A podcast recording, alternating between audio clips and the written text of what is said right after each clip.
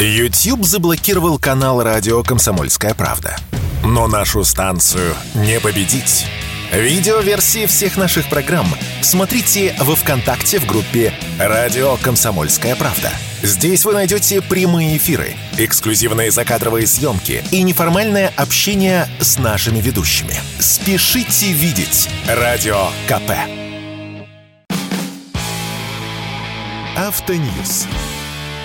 Совместный проект «Радио КП» издательского дома «За рулем». Губернатор Хабаровского края Михаил Дегтярев подарил президенту страны масштабную модель «Багги» и уверял, что производство таких машин, которые очень нужны в зоне СВО, налажено в Хабаровском крае. Что это за машины и действительно ли они нужны военным? С вами Максим Кадаков, главный редактор журнала «За рулем». Баги по имени Ерофей создана на предприятии оборонно-промышленного комплекса «Соник Транс». Михаил Дегтярев так и сказал президенту Путину. «Наладили производство тактического вездехода «Ерофей». Это наша отечественная разработка». Конец цитаты. Имя Ерофея в честь русского землепроходца Ерофея Павловича Хабарова-Светицкого, главы первой масштабной экспедиции в Преамурье.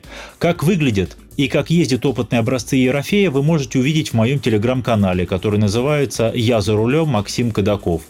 На самом-то деле баги при всей кажущейся несерьезностью – это весьма непростая штука.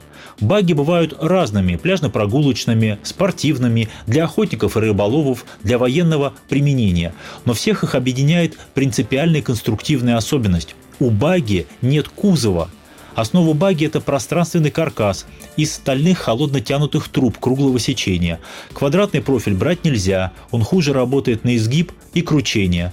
К этому каркасу снизу приваривается простейшее днище, на которое ставят сиденья. А еще приваривают усилители и уже к ним крепят переднюю и заднюю подвески, силовой агрегат.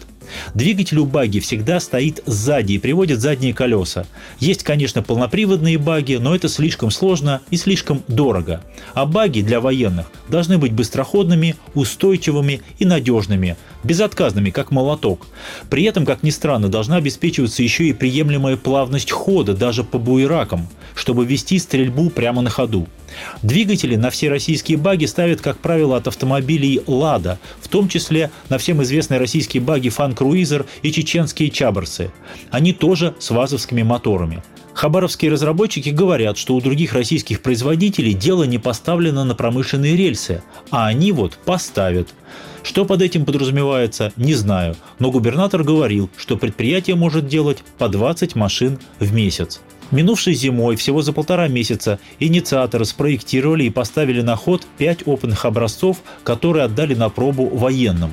Конечно, когда говорят, что спроектировали, слегка лукавят, потому что все российские баги этого класса имеют практически одну конструкцию, которую создал много лет назад конструктор Эдуард Мымрин – при этом технических подробностей о своей машине создатели особо не раскрывают. Говорят лишь, что грузоподъемность примерно 350 кг, заявленная максимальная скорость 150 км в час. Конечно, баги массой около 800 кг с вазовским мотором 1.6 и со сближенным передаточным рядом в коробке едва ли поедет 150, но это уже детали. Важнее другой вопрос, нужны ли такие машины военным? Нужны. Потому что коптеры, которые нам бесконечно показывают по телевизору, всех задач не решают, даже по части разведки. Поэтому без специализированного транспорта не обойтись. Быстрые маневренные баги, которые мчат по полю со скоростью 100 км в час, можно использовать, например, для разведки, когда нужно куда-то срочно подскочить и также быстро убраться во свояси. Для молниеносных диверсионных бросков, а еще для эвакуации людей с поля боя. Не лежачих, конечно, а тех, кто может передвигаться самостоятельно и способен перемахнуть через высокий порог машины. Насколько будут востребованы именно хабаровские машины, не знаю. Насколько они будут надежны, тоже пока не могу сказать, поскольку серийных багги не видел. А вот цену могу предположить. Ведь в конце концов все стоит денег. И работа, и комплектующие, и прочие расходы. Баги этого класса стоят примерно как Лада Веста даже при тотальной экономии. Думаю, что Ерофей будет обходиться примерно в полтора миллиона рублей. Или около того. С вами был Максим Кадаков, главный редактор журнала «За рулем». Автоньюз. Совместный проект радио КП. Издательского дома «За рулем».